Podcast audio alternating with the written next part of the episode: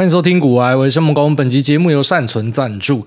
最近是否工作忙碌，常常久坐，三餐难免需要外食，担心消化道机能？善存三效顺畅益生菌，一天一包，助消化好顺畅，提升保护力。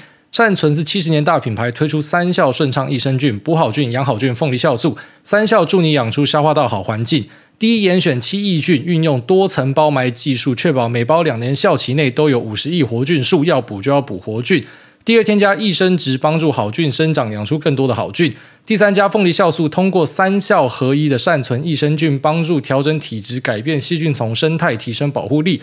而且又是水果风味，酸酸甜甜的，很好入口。记得随时补充，帮助消化道机能，从根本提升保护力。投资财富靠自己，投资健康就让善存来帮你。某某限时专属的优惠活动，只要购买善存三效顺畅益生菌三入组，就送 Seven Eleven 的商品卡一百块。听众加码再送微秀电影票一张，详细的资讯请点参考资讯栏这边提供给所有需要的朋友们。好，那我已经从马来西亚回来了。那回来的第一个想法呢，就是再也不要再带小孩出国了。好，其实每次回来都有这样的想法，但下一次呢，又会再一次的重蹈覆辙。其实我跟我老婆有聊过这件事情呢，就在想说，其实生小孩这件事情，它本身对大人来讲，它是一个挑战。就是我其实觉得，没有任何一个爸妈是准备好当爸妈之后才成为爸妈。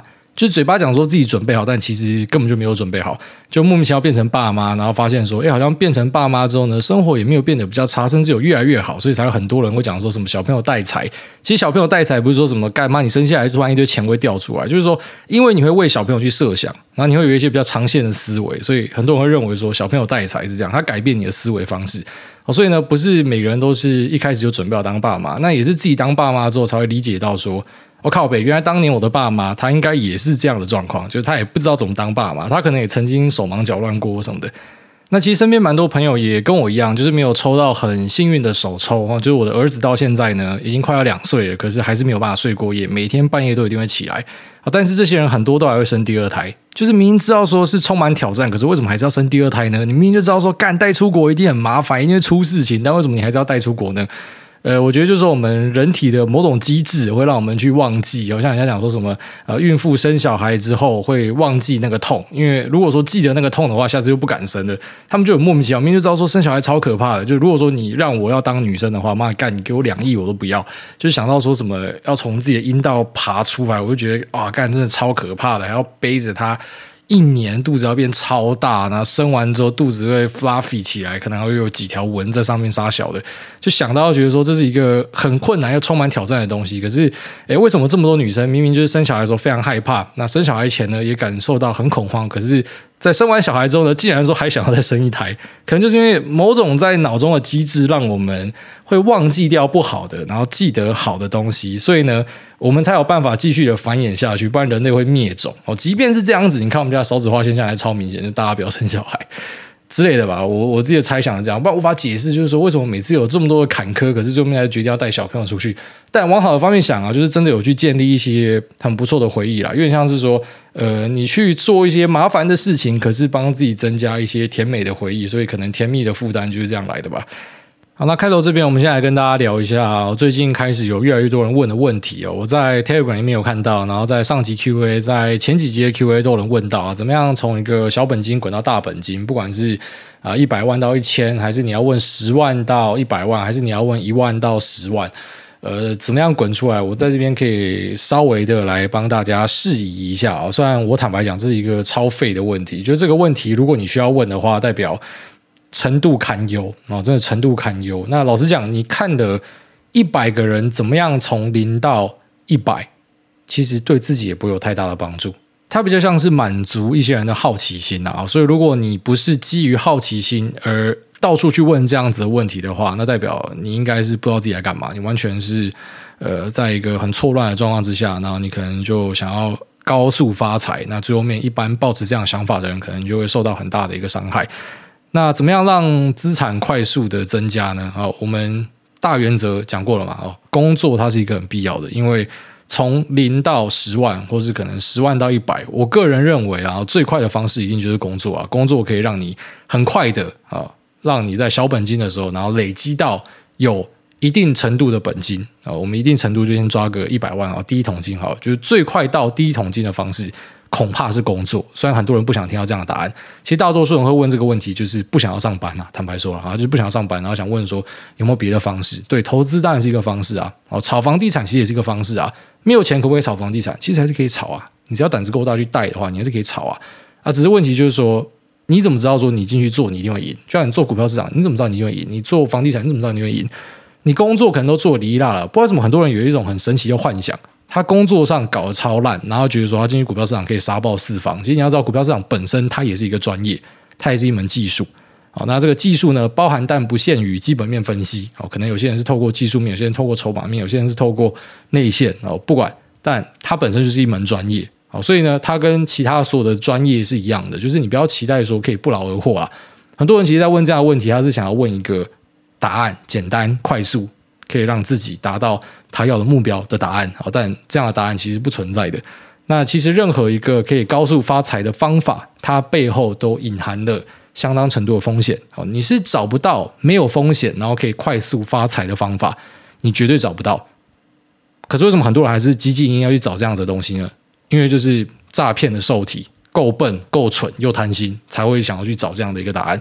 那也因为他想要去找这样子的答案，有人就给他这个答案，诈骗集团就给你这样的答案，哎，没有风险哦，你把钱丢进来，我们保证哦，这个年化是多少啊？所以你想说，哎，这个年化有八趴，靠北哦，那我再多借一点钱，这个年化我不就可以堆得更高吗？哦，用我本来的本金来算的话，我我贷两倍，我是不是就变成报酬率两倍？哦，很快啊，那钱滚很快啊，没有风险啊。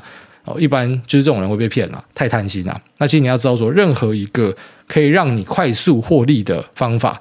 呃，其实这种方法是存在的，但这种方法它一定隐含了很高几率你会死掉，就这个是一个非常基本的道理，要先让大家明白。那最近一些论坛也在讨论说，诶，资本主义到底有没有办法让大家翻身？哦，其实这样的问题在我看来也超废的。我想说，这到底有什么要讨论？当然是有办法。呃，如果说资本主义你觉得没办法的话，那你觉得把你放到古代，你会有办法吗？哦，一个可能你爸妈是农奴，你也是农奴，你他妈一辈子就是农奴，你拉屎还没有茅坑。然后这样子的人，你觉得你要怎么样翻身？哦，你以为那种什么武状元，还是呃读书的这种文状元？你你觉得是他妈的瞎鸡巴杂鱼都考得进去吗？哦，那一定就是最顶尖的人。那除了这些最顶尖的人可以翻身之外，你以为有多少人可以翻身？而且这是华人的文化，你知道，其实华人的文化翻身是比较有机会。如果你今天投胎到欧美那边的话，恐怕更困难哦。你可能是佃农，就是一辈子佃农，他们没有什么科举制度啦，没有让你翻身的机会啦。所以呢，在现代呢，你要知道说，资本市场本身就是一个让你有翻身机会的地方。不管是股票，不管是房地产，它都是让大家有翻身的地方。它只是翻身，同时也代表可能会翻下床，有可能会往上翻，它可能也会往下翻。可是呢，其实期望的角度来看呢，往上翻几率是比较高一点的。然后当然一样，不要跟我举特例啊。我们讲说以数据来看啊，大多数的股票市场，哦，在通膨调整之后，那个就是慢慢往上垫嘛。好，所以今天假设我找一千个人进来。一千个人，他直接把他的积蓄拆成十份啊，然后十份直接丢进去股票市场里面，学啾啾鞋他妈射飞镖丢十个，好，十年之后应该赚钱的人会比赔钱的人来得多。那赔钱的人呢，可能只会是少部分人哦。虽然我们很常跟你提醒一些风险啊，可能有下市啊，什么财报舞弊啊。可是那些东西，老实讲就是少数了，就有些人会踩到雷嘛。啊，我们都已经把它拆成十份了，其实大多数人他也不会说什么十只标的都踩到雷，你懂我意思吗？他可能会有一些踩到雷，但整体来看，十年后结算呢，可能赚钱的人是大于赔钱的人。那即便赚钱的人是小于赔钱的人，可是他还是隐含的就是有翻身的机会嘛，对吧？你回到他妈农奴时代，你知道怎么样翻身啊？可现在呢，你就是有翻身的机会，即便这个翻身机会可能呃小于五成、两成、三成，可是你就是翻身了嘛，所以它就是有一个机会的存在嘛。那所以我会认为说，在这个资本主义的社会呢，其实它呃本质上它是让大家更容易翻身的。那我知道在网络上你一定会看到很多那种呃，其实大多数是刚毕业，可是有时候我还蛮赞叹，就是发现说很多已经出社会这么久的还是看不清楚状况。他就觉得说，呃，在这个世界很难翻身哦，因为自己都是被剥削的一群哦，所以呢，呃，今天你看那些惯老板哦，他妈真坏啊！他们在银行拿到一个很不错的贷款哦，利率又低。然后给我们大家薪水给的这么差，然后他收消费者收这么高的钱，那么赚的脑满肠肥，开跑车哦，老板真爽啊！那当老板真是爽，在台湾当老板赚翻的哦，这根本就是一个资方的世界。我就问你一个问题，那你为什么不去当老板？我知道学生听到这个就很感冒，因为我也当过学生啊，所以我当然知道学生会怎么样想。学生就是觉得说，妈，我们是被剥削的一群嘛，因为你就是没钱嘛，所以你就觉得说，干大家都在压迫你。可是当然，你进社会之后呢，我相信啊，呃，慢的可能三五年啊，快的可能我我觉得可能两个月就知道了，哦，就会明白到说，呃，你抱怨是没有什么干用的啦，哦，除非你今天发起革命，然后还要有人响应哦，啊，不然其实你只能够去融入这个社会。啊，资本主义呢，它是一个长期的接力赛，所以呢，你爸妈假设他们比较努力的话，你就可以轻松一点。但是如果说你是放水流的话呢，那你很快也会把你的家产赔光啊。可是，一般来讲啊，为什么阶级可以复制？因为爸妈他有更好的条件，那他就可以给你更好的生活。为什么台大它的平均素质啊，大家的钱财是比那些可能偏乡的学校来的有？那就是因为它的环境更好，给你的资源更多啊。你念书的时候，你爸妈不会那边拿菜刀互砍之类的，呃，这个是有很显著的影响。然后再来就是说，你的见识也跟一般可能乡下的小朋友不太一样哦，所以这就是阶级复制啊。那你身为一个呃，可能中产阶级出来的，你有没有可能往上翻？有可能，只是呃，我们假设是说以世代来讲的话，更有机会。但如果说你希望在自己这个世代就要直接往上翻个两层，那当然会有很大的挑战。所以资本主义它本身是提供给大家很多的机会啊，那只是有钱人呢，他的机会还是比你多一些。好，举例说，我们可不可以现在直接辞职，然后去借钱创业当老板？其实大家都办得到啊。但是呢，为什么有钱人的小孩做什么都比较会呢？因为他今天假设辞职创业去做老板的话呢，他可能他也会创业失败啊。不是说什么有钱人家小孩创业就一定会成功。他也会创业失败，只要可能失败之后呢，他老爸再给他一笔，他再创一次，再失败，再给他一笔，再创一次，再失败啊！他有好几次失败的机会。啊，只是呢，你失败一次的话呢，你可能就他妈的要洗手做羹汤哦，哎，干滚回家，哎，从家开始呢，好好的去还你的债务，然后这辈子不要再想创业了！所以呢，你可以想象成说，你如果是有家族的庇荫的话，你可以有比较多次的机会啦。但如果你没有家族的庇荫的话呢，其实你的机会还是比。没有资本主义的时候，就是可能古早的社会来得多，因为至少你是有机会可以试试看的。以前是他妈连机会都没有。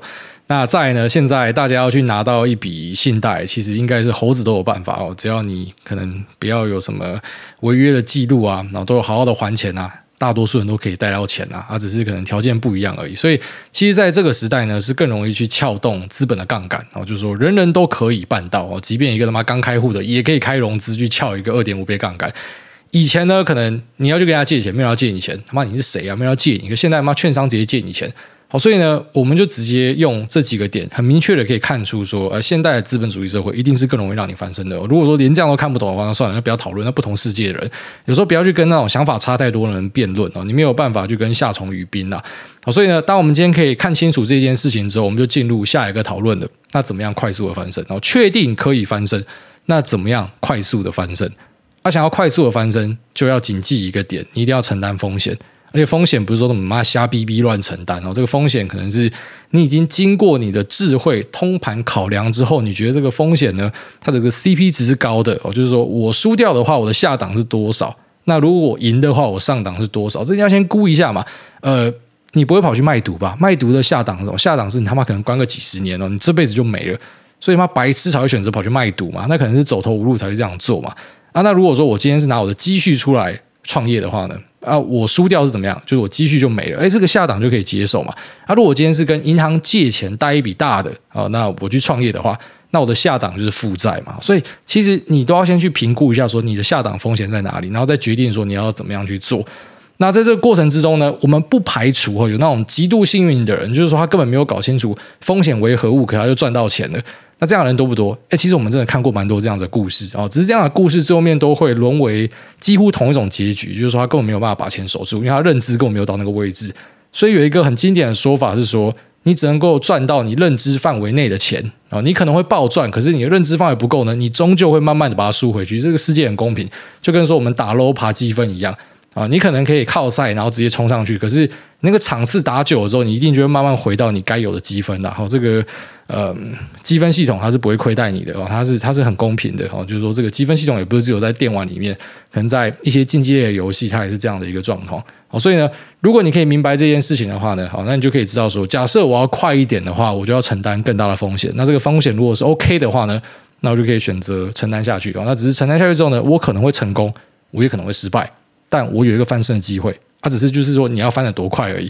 那我相信说，很多人来问我这个问题的时候呢，他都是想要有一个快速的答案，没有人想要问说你怎么样慢慢上来的，都想问说你怎么样快快上来的。那我们在节目也多次的跟大家提到，哦，真的是多次提到，不然说早期的节目，然后讲说自己以前怎么样压嘛，干融资绝对开满，然后再来就是说，哎，有一次去跟几个怪物聊天，有讲到嘛，就是说我们大家相视而笑，如果可以重来的话，妈每个人都会跟他拼一发，一定就是干把把要重压，然后找那种可以开最大杠杆的工具。哦，你可能开融资还不够，可能要去股期哦。啊，股期可能哦，我觉得股期也有一点无聊，还要再他妈再上一点。呃，怎么讲？那种可转债，你知道可转债有分成，它是一个选择权加债券嘛。啊，其实这个选择权是可以拆卖的啦。哈，只是现在你可能要有这个专业投资人的身份，你要有一定的资金。当然，在某些状况之下，可以你没有那个资金也可以问到了。然后，那你去玩，你去玩这样子的东西哦。这个它本身也是一个高杠杆的工具。你就发现说，就大家如果要让他们重来的话，这些人都有一个那个血性啊，都想要拼看看啦。那其实我觉得这个东西你也不要觉得说在股票市场就是这样子哦。你你可以讲说，很多那种呃在就业市场的老板们，他们其实本身也是这样的个性。我觉得这些老板们呢，你不能够只看到他可能现在过得非常的爽啊，脑满肠飞什么。你要知道说，他当初在发薪水的时候，他可能有几次是根本发不出来。然后可能是有几次真的他妈准备去跳了，哦，干他妈农药已经放在抽屉里面的。他可能有几次是到处去跟人家借钱，然后都借不到，然后每天要去跑银行三点半杀小的，然后就是有很多的压力，你根本都没有看到，然后你也只看到这个在爽的老板，你总没有看到隔壁几家倒掉的老板。被你的老板电报的，所以你的老板他妈赚到脑满肠肥，那你怎么不去看你老板的对手们？哦，他们也都是老板，那这些老板，呃，他是不是也是承担了很大的风险？他可能最后面他是失败的，所以呃，基本上呢，就是说你要去承担风险，你才可能会有呃跟别人不一样的结果啊。只是说这个跟别人不一样的结果不一定是好的，你承担风险可能会换来一个更差的结果，就是你是负债作收哦。那你承担风险呢，你可以也可以赚到很多的钱。那我觉得这个道理它是放诸四海皆准哦，就是说。高风险它带来的有可能啊会有高获利，也有可能你会死掉，就是你会跟别人过得不一样啦啊，只是这个。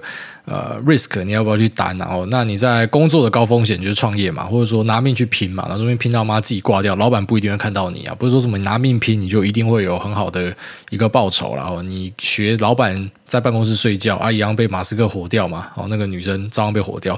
那你在房地产市场啊，你去开很高的杠杆，有没有死掉的机会？有啊，美国次贷啊，你知道次贷死掉，很多人以为说是可能，你看电影拍出来讲说一堆都是那种呃。可能 stripper 哦，然后他借钱爆掉没有？其实爆掉的有很多是他是健康的，他并没有恶搞，但是他就是爆掉了。那是在呃这个电影之外没有拍给你看到的。那在呢，在股票市场爆掉的人多不多？哦，这个大家就知道很多了嘛。所以呢，你今天听到一个爆赚的故事啊，如果你是老司机的话，你会问的第一个问题就是，你会去拆解呃这个东西它背后的理由是什么？你会去我们把它称为是除魅化，然后就是说不要有太多的。故事去包装，说什么你多神或啥小的啊？这个东西其实老实讲，在早期一定都不知道了。我觉得说，你最早在看巴菲特的时候，你会知道说巴菲特他有在开杠杆吗？干你也不知道嘛。啊，最早你在看文艺复兴基金的时候，你看到那个报酬率，你会你会知道他有开杠杆吗？一堆人也不知道嘛。说干超屌诶，三十趴四十趴啊，这个三十趴四十趴，有很多人就会拆解它，因为拆解就是说那个是他自己讲，那可能根本就不是呃真正的报酬啊。有些人会讲说。啊，这种策略它一定是开极高的杠杆，好像呃量化大哥有一次我就问他，我就说你你对这个 Renaissance Fund 你怎么样看？他说啊，那个杠杆已经开超大的，啊，他前面一堆前辈爆炸，他可能就还没有轮到他而已，或者说他可能就是幸运，他这辈子就不会爆炸。就是你会去开始去了解说，哎，每个故事背后它实际上的样子是怎么样？那这个故事呢，它是不是我想要效仿的对象？我当然知道说，我今天假设。呃，就要说你你奇怪，你妈你破千万，你破亿之后，为什么你要降杠杆？你可以不要降啊，你可以继续拼啊。啊，这样的人有没有？哎，就是有，而且还是那个蛮知名的哦。就是说他已经超有钱了，干他妈还是杠到爆掉。哦，该借的还是要借嘛，还是要垫一下饼嘛，还是要可以融的，可以股期的，什么就一样要整个靠下去嘛。哎，你问说为什么他要这样搞？奇怪了，哎妈的，老子今天有一亿之后，一定就是妈全部什么放定存啊，还说什么啊？我买个 ETF 就去退休？啊，问题就是妈的，就是人家跟你想的不一样，他才会那样嘛。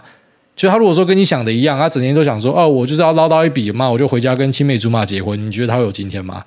所以其实每次在问人家说，哎，你要怎么样快速翻起来的时候，你先问自己有没有那个软蛋啊？你敢不敢跟人家那样拼啊？人家想说死了算的，他妈干他今天拼了输了，他就他妈就真的是死了算了。他觉得没差，啊，你要不要这样嘛？你要的话，啊，你就可以去试看看。好，所以呢，其实去问任何人说，哎，你怎么样快速翻上来？那没有什么太大意义啦。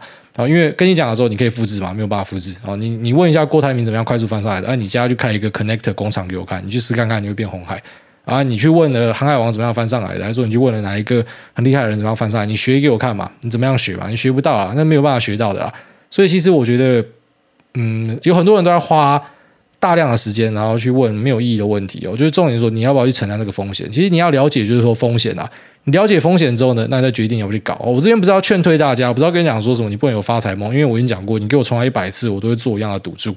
那只是呢。你有没有胆跟我们做一样的赌注？好，我今天当然，我举例来说啊，就是一个平行时空嘛，国外节目又录不起来了，刚我就爆掉了。哦，这个是很高几率发生的。那其实我觉得，就算我爆掉了，我也不会投降，我就继续跟他拼。那可能就是最后面拼到四五十岁，然后跟我的儿子讲说，这个世界真他妈险恶啊！干，老子怎么样拼？我这么聪明都没有赚到钱。哦，就是可能某个平行时空我会长这个样子啊。可是话说回来，你说。啊，居然说今天这个爱因斯坦假如在台湾出生好了，他会不会搞出相对论之类的？或者说他晚十年出生，他会不会结果就不一样？你会发现说，就是这个世界上有很多随机的东西啊，只是大家不愿意去承认这个随机的东西，然后每一个人都要去崇拜成功学。然后其实我今天如果要做最缺德的事情，就是我开一个课程教你怎么样靠 Podcast 赚钱，超缺德的。我觉得妈最没水准就会开这样的课，因为根本没有办法复制啊！妈干，你最好是听我讲完之后，你就开一个 Podcast 可以赚钱。跟贾卡巴不可能啊！我自己，你让我重来，我都不确定可不可以做到。而且当初我进来，根本不知道这个东西可以赚钱。一样道理，套在四海皆准。我跟你讲说，怎么样靠创业赚钱？我教了你，你他妈就可以创业哦！干，真的不要去想这样的东西。其实去参加这样子的东西，去买这样的课程，它比较偏向说，哦，不是说这种东西是诈骗或杀小，就是它比较偏向说，哎，我要来了解你的东西，我是好奇，我想知道，所以呢，我花一笔钱然后买你的东西。然后，那我可能希望说获得一些启发，我觉得这样的心态才是正确的。但问题是，这样东西的受众很多就是希望说，哎，我我听了一个呃，可能 YouTube 还是 Podcast 课程，我他妈就跟你一样，好，然后我就可以很受欢迎，我就可以靠这个赚钱了。我去上一个股票课程，我就可以跟你一样靠这个赚钱。这个真的就他妈浪费生命啊！哦，你要学的就是说，你要知道，呃，每个东西是怎么样运作的，你要知道说。快速翻起来，这些人是怎么样运作的？哦，不要跟人家那边造神，整天那边拜说那个什么谁是神谁是神，你根本不认识这些人，你就是听故事听了之后你就跟那边拜神。你把一些东西拆开来看啊，你如果是懂看的，你就知道说这个每个人他承担的风险是有多少，他承担了多少东西来换来这样子的东西。好，当然其实有一些神人哦，就举例来说，我觉得那个古板有一个 Test 五二零，那真的很屌，他就是现金握都在手上啊，然后呃可能就是只用现股去买，他就只用现股去买。啊，这个报酬率很屌，这个天选之人啊！可是这个除了他以外，我当然不是说只有他啦，就是除了他以外，蛮多。就是你仔细看，你就会发现说，哦，这个不单纯哦，他他不是单纯的，就是有可能很很厉害的卓越的选股能力哦，他可能是就是说大量的杠杆啊，他有啊代操的资金啊，或者他有什么样，就是你会发现说这个故事不单纯啊，而不是说不单纯不好，就只是他会跟一般人想象的是有落差的啊。其实你要累积的能力，就是你要可以看得懂。大家在玩什么样的游戏？然后可以看得懂之后呢，就回到你自己身上来，你去选择你要不要做这样的东西啊。所以其实你最后面就会发现很多故事啊，举例说像是那个什么比尔黄哦，Archegos 爆掉那一个，你觉得他不懂这些东西吗？他一定懂啊，他绝对懂啊。可是为什么他要去搞那样子的操作？你看很多人在笑他嘛？为什么你要这样搞？白痴，干都已经这么有钱了，为什么要这样搞？为什么不好好去经营自己的放的？因为你就是跟他不同世界的人嘛，他可以翻得这么快，就是他跟你想的不一样嘛，他只是。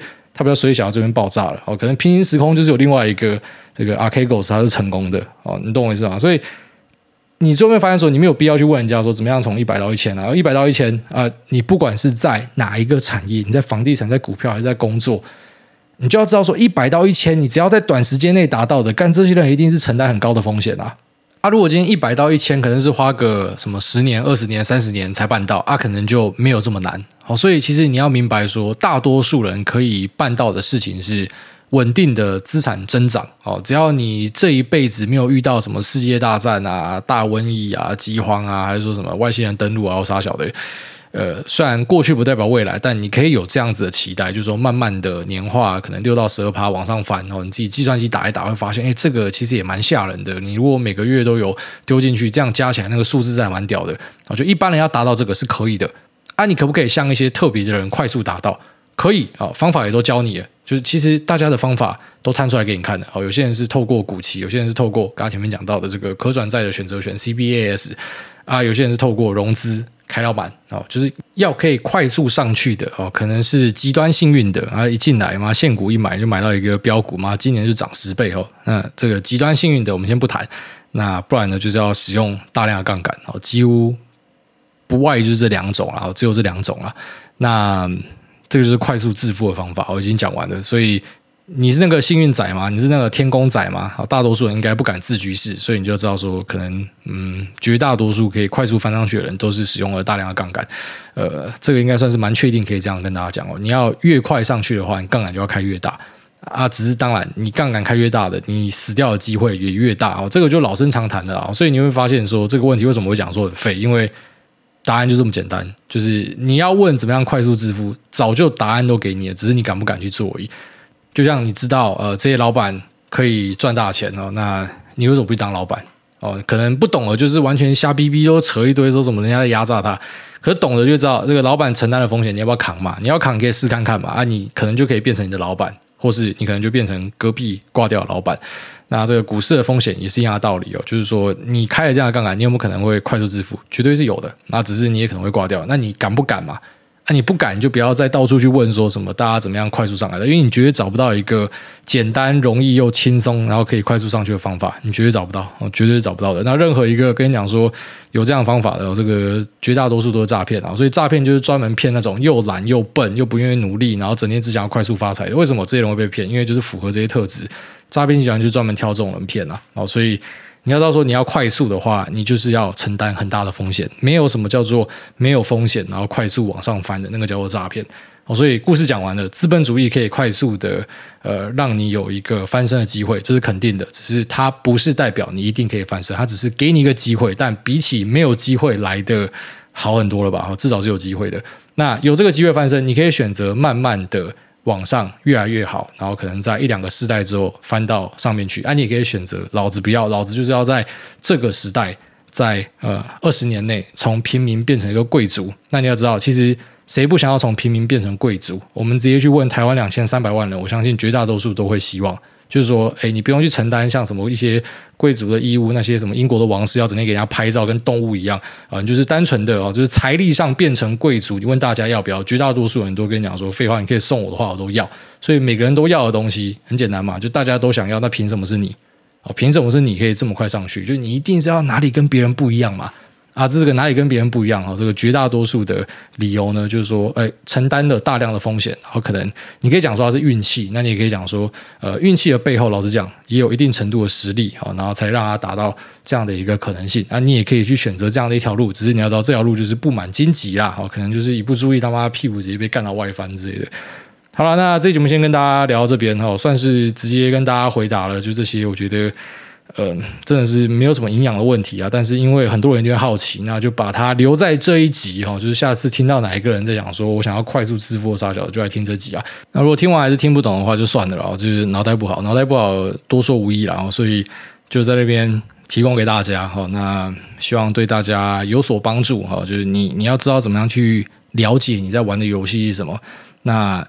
最后面你要知道说，你去做选择的时候呢，是你知道结果是什么，只是你还是要去选择，这才是健康的状态啊。在这样的状态之下呢，即便你最后是挂掉的，我还是会给你一个尊敬啊，代表说你选择了一个从严从难的路，那最后面你失败在路上，至少你是为梦想而窒息嘛啊！不要说什么干你根本搞不清楚状况，然后跑这边恶搞的挂掉，这就很尴尬了。好，那这里面到这边，我们接下来进入 Q 的部分。第一位长宗我不远交，他说白萝卜蹲完夏侯惇。哎，大家好，小弟有一个哥哥，一个弟弟，我们都住家里，但下班回去后几乎都不会讲到话，有时候都会跟朋友笑说，跟你们一天讲到的话，是我跟亲兄弟一个月的话。我们也不是感情不好，但就是不知道，就算有共同兴趣，也没有什么话聊，出去玩也都跟各自的朋友。国中以后就没有家人出游，我女友觉得我们家相处超怪。我也想有没有办法可以改变，还请挨大开示，祝您有一天可以被大联盟球探挖角，挖角去人家休息室当人家他妈的肉便器还是怎样？是不是？那跟家人没话讲，这是没有什么大不了，很常见啊。有时候跟自己很好的朋友，到最后也没有什么话讲。很多人误会，就说什么好朋友一定要有一堆话可以讲哦，什么无话不说。没有啦，其实好朋友就是说，你们可以一起坐在某一个房间里面一起发呆，也不会觉得尴尬，那就是好朋友。重点是舒服啦，所以不是说什么一定要跟家人、好朋友有很多话，你们才是真正的好朋友啊。下面有这个港前张孝全，他说：“哎，大安安，想请问主委，当初还是个菜鸡的时候，怎么知道产业的讯息是否正确，或是这个消息是否已经 pricing？那如果没有把握，又怎么敢融资融到满干进去？那另外，请问主委在兰卡威的时候，怎么没有过去给三只猴态度矫正？”一下，祝诸位一家身体健康，没有什么比健康更重要的了，谢谢。然后这个问题问得很不错。其实一开始，呃，你一定会有过度的自信，那个信心曲线是长这样。当你很菜逼的时候，你莫名其妙会有很高的信心，然后最后面你开始认知到一些事情之后呢，你的信心会降到谷底。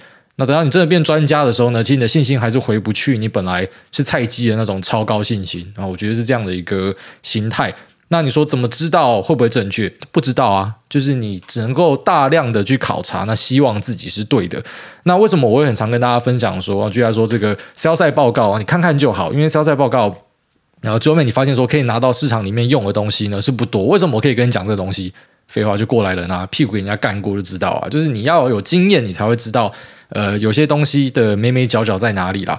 好，所以呢，虽然我都是融资全满啊，但是其实我一直也是有一些适量的配置啊，哦，就是可能三到五只标的这样子，不会说什么 all in 啊。那如果是 all in 的话，那确实有可能会因为某只标的看错，那就直接一波毕业。所以呢，呃，我觉得就算你是要使用很激进的杠杆哦，那个基本的风控还是要做一下，因为你要避免一些啊，不是因为你个人的判断力所造成的失误。也就是说，你的判断跟研究是正确的，但是有很多东西是事与愿违的哦。一款非常好的药。那他也拿到药证了，可是就没卖不好。那或者说呢，一个非常厉害的技术，可是因为这个技术太领先了，所以呢，现在的呃 OEM 大厂并没有要采用。这些东西都可能是那种，就是你研究了半天，那其实你是对的，只是后面市场不买单啊。所以为什么很多人说尊重市场，就要讲这样的一个东西？那我觉得这个信心程度呢，就是在一开始冲天际的时候，几乎啦，就大家最后面都会面临一个矫正。那到最后，可能有些人就因为这样退出市场，因为已经没有信心了，甚至有些人会搞到连下单都不敢，会怕。但我其实觉得这是一个好事，就是你要敬畏市场，你要理解说有很多东西不是可以自己掌握的。那最后面呢，再慢慢的就把自己的信心拉回来了。那确实，我现在回头看，我会觉得说，哎，当时怎么这么赶？所以我很常讲说，假设我出生的时间点不是那时候，而是二零二二进市场的话，那搞不好我就蛮惨的哦之类的。好，下面这个大木老师他说，相信黄董年底就懂。所以好，第一次留言希望被念到。小弟是地方的住院医师，收听主委的节目大概有一年多，那感觉很受用，谢谢艾大。有个问题要请问，小弟有购买美股的印度大盘英达，那不过看 Sensex 的指数趋势和英达感觉对不太起来，想到的原因可能是一美元相对印度卢布升值，二刚好英达挑的标的都跌比较多，那目前还不是很理解，或者说有我没有想到的地方，还请艾大开示，那也请艾大分享对印度股市的看法，谢谢。好，那这个问题还算蛮有意思的哦，就是说他想要投资印度，那可是他发现说印度的股指跟呃有一个追踪印度大盘的 ETF INDA 哦，这个是 iShares 发行的 ETF，它追踪的是 MSCI 的一个印度指数哦，但大致上它跟 Sensex，因为他们都是市值加权型的指数，所以理论上他们的走势应该不要偏差太远。那我是没有把 INDA 的走势拉开来看啊，但是我。大概知道它的问题在哪里。哦，确实就是因为美元对印度卢比升值，也就是说卢比是贬值的一个状况，所以会导致说你看起来好像它追踪是有脱钩的关系。是这样子哦，其实我觉得应该是跟他挑选的标的跌比较多，没有太大的关系，这是我初步的一个判断啦。那其实大多数人会问到这样子的问题呢，是问有一款 ETF 叫做 EWJ，它是追踪日本指数的一个 ETF。那另外一个 ETF 叫做 HEWJ，它就是 Hedge 的啊日本指数的 ETF。所以理论上呢，哦，当今天日元如果是贬值的话呢，你会希望你持有的是。HEWJ，那如果说日元是升值的话，你会希望你持有的是 EWJ。为什么会这样说呢？因为虽然这个呃 ETF 呢，它是用美元在交易哦，但实际上你持有的东西呢是日币啊，就像这个呃英达，你持有的东西呢是呃印度币啊，所以呢，今天印度币假设贬值的话呢。它会直接反映在你的呃这款基金的走势上面哦，所以呢，应该是跟贬值有比较大的关系，而不是它的成分股哦。就我理解是这样子，因为英达这个 ETF 算是蛮有名的啦，它算是投资印度就大家会首选的一个标的啦，所以我相信不是说什么它的选股有问题啊啥小的，应该单纯是因为有这个那印度卢比贬值的关系。那至于你说对于印度看不看好，我觉得。现在很难对于一些呃有人口、有生产力的大国看比较空一点哦，因为中国的生产制造确实是正在外流。但如果啊，这是我个人意见啊，如果说我们要去比较印度跟东南亚的话，我自己会认为啊，先讲这是我自己的猜测啊，但我可能会猜错，而且猜错也没差，因为我不会去做这样一个下注。我认为印度的表现应该不会比东南亚好。那为什么我会这样说呢？因为嗯，中国市场有一个有趣的特色在这边哦，就是说他们的女性劳动力是很高的。那印度市场呢，女性劳动力是很低的。东南亚市场呢，哎，甚至有些像越南这种，他们女性则强，女性出去工作做很大的。呃，所以我会认为说，印度虽然你看到它有一大堆人口，但它产出来的生产力应该是会比中国差。那一样是外流去印度跟外流去东南亚的话呢，就我目前的理解，然后就是在产业的一些朋友的 feedback 呢，呃，东南亚这边好像做的比较顺一点，那印度这边有时候会发生一些什么暴动或杀小，但东南亚也曾经出现过排华或什么的啦，啊，但就我理解哦，东南亚应该是会比印度好一点，但是印度你要去看空它也很奇怪，哦，就是说它是一个呃正在大力崛起的一个经济体啊，所以。呃，大概意见是这样子，就是说印度当然没有办法去看空它，那可是，一样是要去看受惠于中国的呃产业外流的题材的话呢，我会选择东南亚啊。东南亚这么多地方要怎么选呢？呃，可能就是泰国、越南、印尼吧。那我自己的猜想是这样啊。下面一位哥只是有点久，他说古埃万事屋好棒棒，好棒棒哦，这个我。我后面跳过啊，前面稍微念一下，因为真的太长了。他说：“您的节目就像是万事屋一样，对于听众们有求必应，万事问古埃准没错。不论是求神问卜还是。”庆生祝福，各种贺词，各种唱歌跳舞，通通都有，真的是很宠我们这些听众，爱你啾咪。听说明年年假更多了，前几集听到年假不需要放这么长，这段真的是非常认同。整个台湾文明都停摆了，然后到处都是人，我就问是哪里没有人？真的是不需要放这么长的假。然后后面他要我宣导一些交通知识哦，我很乐意，但真的太多，所以不念。所以有兴趣的朋友去看一下他的留言。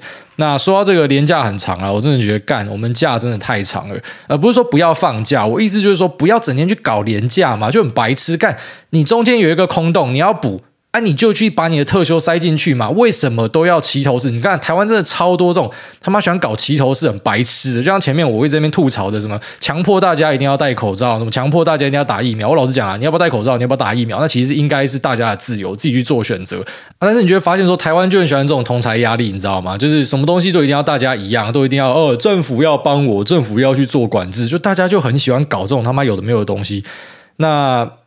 其他要吐槽的，我就我就省略了，我就尽量避开，我也不想要再做一堆吐槽。我就觉得，为什么每次呃一直去放年假，好，那你补课，按、你的市场就照样把它关掉，我就觉得很白痴，这到底在干嘛？就我是看不懂了，老实讲，我是看不懂了。啊，我知道我讲这个，可能有些喜欢年假的你会不高兴。那我个人意见啊，我就是不喜欢年假，我甚至连他妈周休二日我都觉得可以取消掉，就是我根本不喜欢放假的人。你会说啊，那所以你现在都在家，所以你这样讲没有？我还在上班的时候我就这样想，我就觉得说本来就不应该有一个好像。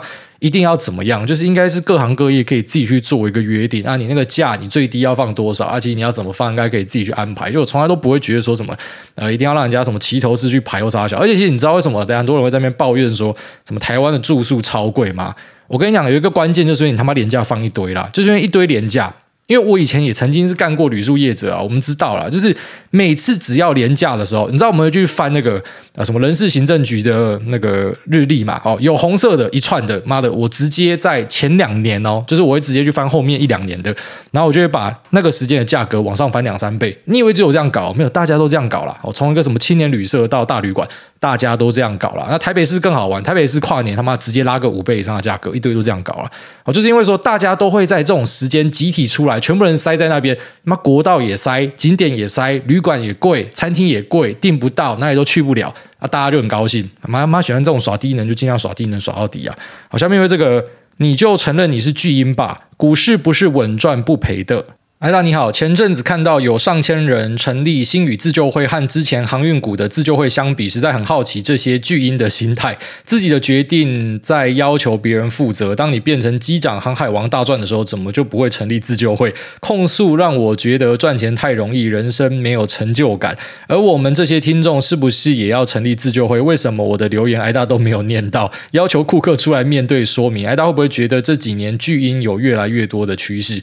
没有啦，那个新宇的自救会，我老实讲，应该很多是反串的啦。因为还在涨的时候，我就看到有朋友贴说：“哎，赶快先加入自救会，超前部署，先进去，然后准备等后面出事情。”所以有蛮多这样子的一个反串仔啊。那当然不排除里面有很多一定就是可能买了赔钱就要成立自救会的，就是巨婴啦。那你说为什么台湾会有这么多巨婴啊？老实讲，巨婴在各国都会有哦，只是为什么台湾的巨婴很常会被大家看到？因为台湾真的会去。呃，照顾这些巨婴，简单来讲就是说，你今天去成立一个自救会，你那边昂虾昂羊，可能政府官员就真的会去帮你哦。就是说，你们只要人够多、够大声，他就真的会因为你去改一些规矩或什么的。简单来讲就是说，我们台湾的很多行政官员呢，呃，往好的方面说，就是说他真的会在意百姓们的声音哦。这个其实真的蛮屌的。就如果说你今天有去。欧洲办过事情你就知道了，那种政府单位干他时间到他妈直接下班，根本没在差小外面怎么一堆人在排队，中午要吃饭他妈直接去吃饭。啊，台湾不是，台湾就是怕被骂，好，所以呢，呃，这个中午他想去吃饭，可是没有办法，有人在排队，他一定要把你弄到好，这是我们台湾很厉害的地方。好，往好的方面说是这样，啊，往坏的方面说就是有时候会被人家予取予求了哈，然后那种会哭的就真的会要到糖吃，然后就变成说好像你不哭你就是白痴啊，因为你哭一哭，哎。闹一闹，搞不好就真的会拿到东西啊！所以很多人就他妈的跑去闹啊，就搞什么自救会啊。这道理就真的像你讲的，就这么简单啊。就如果说呃上涨的时候你不会出来他妈跪谢张国伟，那怎么下跌的时候你要找他靠腰，就很奇怪。就是你只能够赢，不能够输，诶。啊，有这么好的事情吗？啊，投资有赚有赔，在台湾就投资只能够赚钱啊，我觉得那就是很很白痴的事情啊。那这种东西之所以会存在，呃，你要知道，就社会上白痴一定会有哦，不是说怎么只有台湾有白痴，就是各地都有白痴，只是因为台湾的官员真的会去理这些白痴哦，所以呢，导致呃巨婴们他们有一个这个发声的地方啊。我觉得这个主要的原因是这样，也不是说什么巨婴越来越多，就只是因为他们有在喊啊，会叫的狗，那真的人家会照顾他，所以。那当然嘛，白痴才不叫哦，很多就变这样。下面有这个居居很懂，他说：“嗨，会了吗？J 一同学，这个是不是跑去呛自己的同学说你到底会不会留言？然后他这里面直接示范给他看。下面有这个曾经的少年股神，他说：梦工大探级，哎，大你好，看着美债殖利率倒挂幅度越来越大，不禁担心是否金融危机的可能性。”也想请问艾大，如果说发生金融危机的话，美债的价格也会崩跌吗？还是会变成避险需求而有大量的买盘呢？祝癌大今年数钱数到手软。好，这个美债殖利率它被称为是一个，然后就那个殖利率曲线的倒挂被称为是一个很准确的指标，就是只要倒挂之后呢，后面就是会出事情。啊，只是老实讲啊，那个指标你看一看，你会发现说，呃。但是我个人意见，就是它可能也没有这么有参考价值，因为股市本来就是几年会有一个修正嘛，所以如果不是在指标发生之后马上跌，而是啊像上一次可能在啊肺炎前后那时候是呃等了这个一年多一年半才跌嘛啊，其实这样子没有什么意义啊，对吧？因为那你这样说可不可以讲说什么呃呃个股只要创新高之后，哈最后面就会出现一个股灾。啊，这也是讲干话啊，因为股市不是本来就这样上上下下嘛，所以美债殖率倒挂这个，我认为啦，它是一个被高估的指标，但是很多人会去看它，就觉得说，哎，你看它发生之后，后面就一定会跌。那就像我讲嘛，这个指数创新高之后，后面是不是也会出现股灾？就一样的道理嘛。所以如果没有办法在一定的时间内很明确的讲出说，哎，一发生后面就一定要跌，马上就要跌，那我觉得这个指标我自己都是看看就好了。那假设说真的发生金融危机的话，美债的价格会怎么样？呃，我个人的猜测啊，真的发生金融危机的话，美债的价格应该是会大涨哦，就是它会直接开始呃，抛出降息大法啊，就是疯狂的连续降息，然后最后面甚至 QE 再一次的出现然哦，所以在这样状况之下呢，这个美债的价格应该是会被往上推，然后外加你讲的这个避险需求的买盘等等哦，所以我相信应该是会往上冲了。那下面这个 Mustang 二点三，他说：挨大我老公，梦工我老公。他说：“股票资产大概是六百万，闲钱一百二十万，挂号准备投入，紧急预备金六十万定存，夫妻合计年收两百万，三十五岁，没有小孩，房贷九百万，自住，投资配置 VT 五十趴，VTI 十趴，VOO 十趴，QQM 十趴，六二零八二十趴。”每季买进再平衡，只进不出，报到退休或是翻倍。那以下问题请教：台币证券资产部位只有二十趴的六二零八会太多太少吗？那如果想要在稳健的组合之中做一些相对激进的配置，期望拉高一点报酬率，您有任何建议吗？挂号，盈亏我自负，绝对不靠腰。三，到底什么时候才可以买福特野马二点三公升呢？那我希望轻松养车，没有负担的感觉。干，五十岁才买，一点都不帅啊！那另外，大您打棒球都去新庄馆吗？希望有天可以遇到你，跟你合照。以上，谢谢，我爱你。啊，我也爱你。呃新庄馆或是桃园馆，因为距离我家的距离是一样的。那再来就是说这个呃台币证券部位只有二十趴的六二零八会太多太少嘛？这完全是看你自己。而在我看来是这样，我自己是因为呃放在美国的部位，我是没有打算要把它拿回来的啦。等于说就是一个部位在海外了，所以呢，这个海外的部位放到一定的量之后，我就是持续的去扩充我的台湾的部位啊。所以台湾的部位，你可以想象成说，呃，你有几个考量啦。首先第一个就是说，啊，当然如果你的家人都有交代好的话，那在你今天唰起来，你挂掉之后，他们都知道怎么样把钱拿回来的话，那可能差距不大了啊。但有些人的家人可能就是不一定拿得回来，还是怎么样？就是你有这样的考虑的话，很多人会选择说，那台湾的部位就稍微放多一点，就至少啊，家人要拿到的话是比较容易一点。啊，这是一个考量。那再另外一个考量就是说，你觉得啊、台湾会不会有什么样的危机嘛？那美国当然大家都知道说啊，可能是一个最稳的地方。就算你不投资美国，你可能也是把钱放到美国去投资全世界的其他东西。呃，那如果说你觉得这个台湾是不会有问题的话，你要把台湾的部位加大，也是没有什么太大的问题啊。啊，你觉得台湾会有问题，你选择在美国这边放多一点啊，也是 OK 啦。这其实都是很看人的啦。然后再就是说，在稳健的组合里面做一些相对激进的配置，那期望拉高一点报酬率哦。这当然是有一些方法哦。简单来讲说，就是开一点杠杆哦。你可能就是。呃，六零八可以去开一点杠杆，那当然不要用融资去买，因为融资的利息六趴哦，那个你是赚不回来的。那个六趴要怎么样赚回来？去问看看这个股票直接有没有办法压到两趴以下哦。如果有的话，可以考虑看看哦，因为可能光是你的配息就可以 cover 掉你的呃这个股票质押的一个利息哦，这是可以考虑的。那或者是呃在本来的指数配置里面再加一点哦，这种杠杆型的 ETF，就像说你的六二零八可能是呃。二十趴嘛，然后那可能把它变成十八趴，那两趴就放一点，可能零零六七五、零零六八五之类的，然后之后这两个东西呢，每年去做一个再平衡，这也是一个做法。那因为他都直接讲，盈亏他自负，他绝对不靠腰。那我就是很勇敢的直接把一些想法都跟你讲哦。但是呃，只要去上杠杆，还有说买一些什么杠杆型的 ETF，它本身就是增加更多的风险。那只是增加更多的风险，相对的，如果最后面看对，你也可以赚到更多的钱嘛。所以这个都要自己好好的评估一下。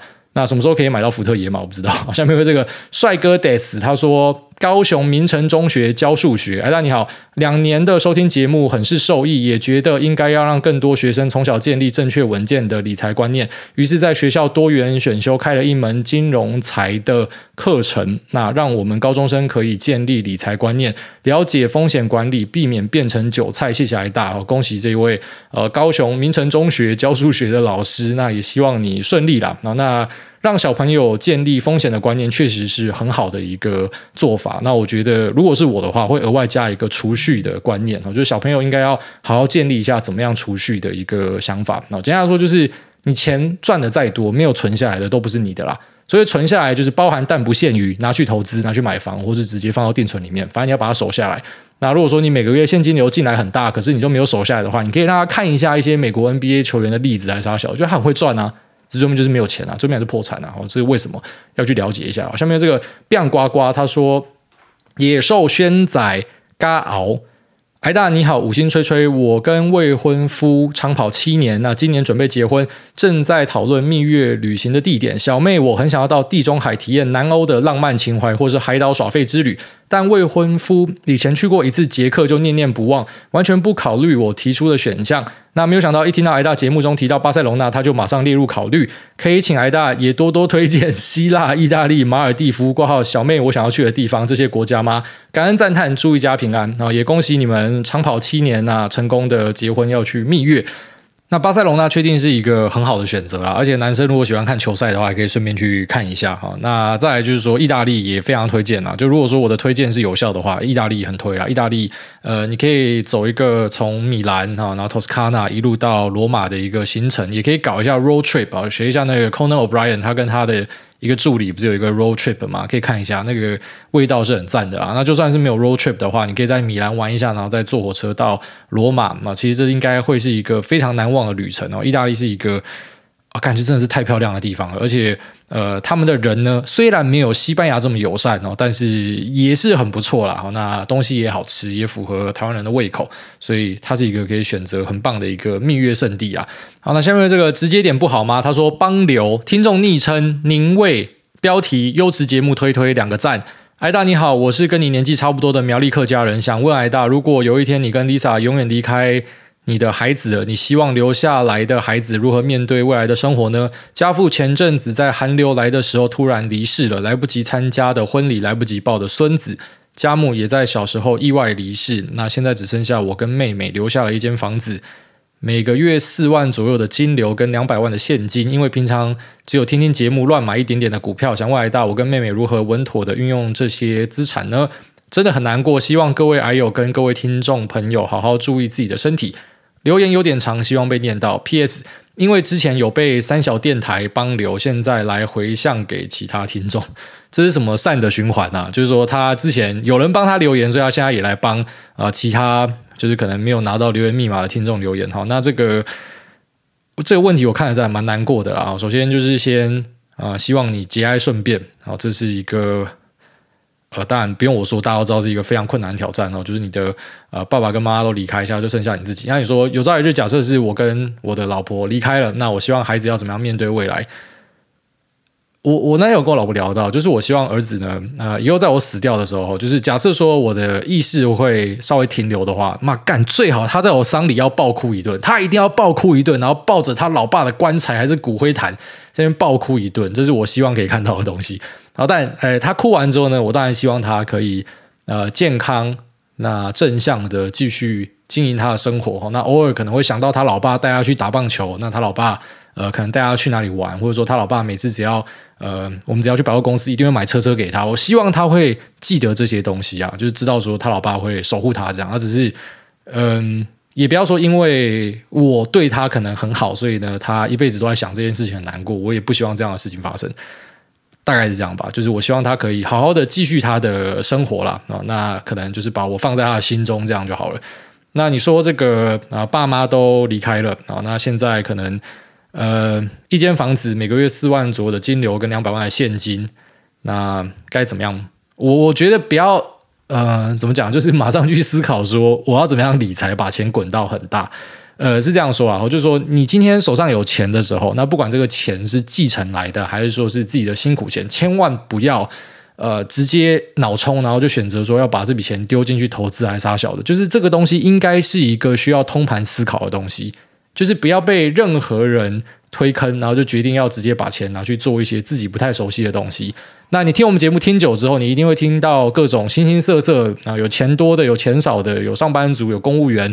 那他们对于他们的一些理财的想法，那我给他们一些我自己的呃观念。那可能大家切磋之后，你会发现说，哎，这个答案可能都不太一样，因为每个人条件不一样，这答案一定会不一样的。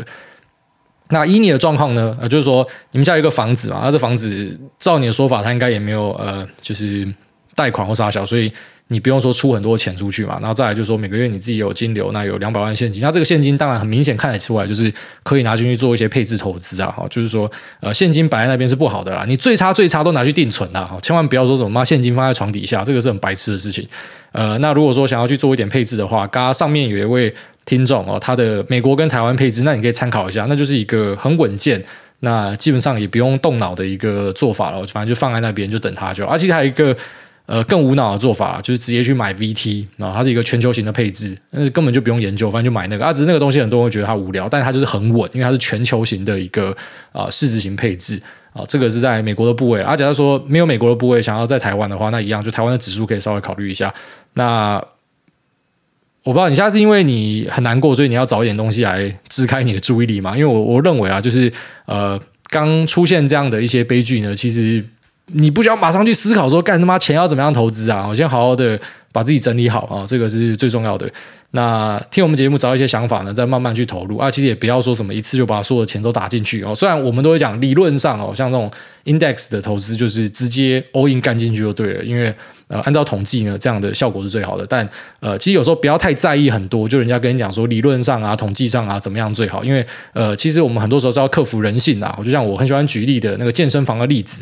就是我们都知道说，你他妈的每餐都吃呃水煮的鸡肉，然后呃吃花椰菜，好好的每天都去健身，干你一定会变壮变瘦啊！只是为什么这样的一个很极端做法，大家会做不下去？因为它不符合人性啊！所以有时候就是说你慢慢来啊，慢慢来真的比较快啦，不要去做一些超出自己认知范围内的东西，那就已经很难过了。然后最后面干嘛一买进去指数，然后这个指数虽然是一个正确的投资，可是一买进去干马上指数回档二十趴。